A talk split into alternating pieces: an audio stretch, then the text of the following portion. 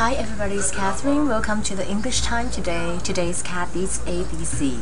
It's Monday today. How are you doing? We know that the Moon Festival is coming. Moon Festival will be a week from now. That will be next Monday. But we're gonna have a long weekend.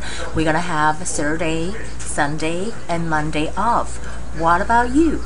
Today I would like to talk about the one that we talked about before, but it is more grammatic. I will talk about where. When you ask where, or you say, do you know where?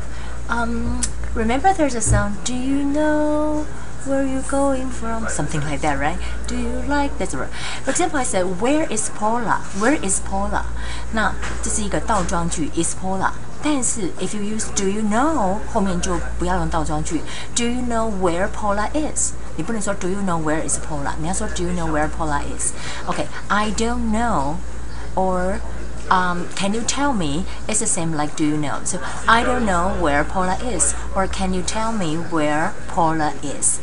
For example, I say, what time is it? Remember we talked about it, and now you have to say, do you know what time it is?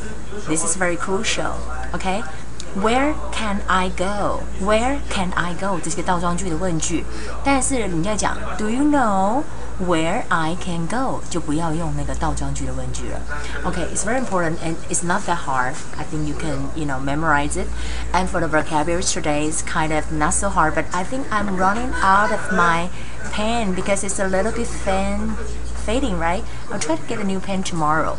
Messy, messy 是凌乱的 messy. You're so messy. Or neat. I like it to be neat. Neat, N-E-A-T 是整洁的。Okay, optimistic and pessimistic. Optimistic 就是乐观的，O-P-T-I-M-I-S-T-I-C。悲观的就是 pessimistic，P-E-S-S-I-M-I-S-T-I-C。注意一下它的字尾都一样，前面是 optimistic。 然后悲观的是 pessimistic and patient be patient p a t i e n t be patient 就是有耐心的，请要有耐心，就是 be patient.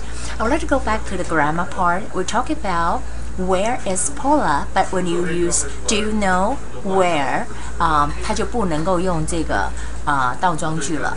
Do you know where Paula is? I don't know where Paula is. Or can you tell me where Paula is? OK，再来这里。What time is it? Do you know what time it is? Can you tell me what time it is? Okay, where can I go? Do you know where can I go? Can you tell me where can I go? uh, I don't know where no no sorry it's where can I go where I can go okay I make a mistake I'm sorry uh, where can I go is it do you know where I can go 这就变成是不是倒装句了 or can you tell me where I can go 或者是说 I don't know where I can go. Remember, it's very easy to make a mistake, just like what I did, but you always have to memorize that um, when you put something like a sentence in front of where, who, and you don't have to use 倒装句. You just make a sentence out of it. Okay, we talk about it, and um, um, tomorrow we will follow up with something more. So you guys have a wonderful Monday. I'll see you again tomorrow. Bye.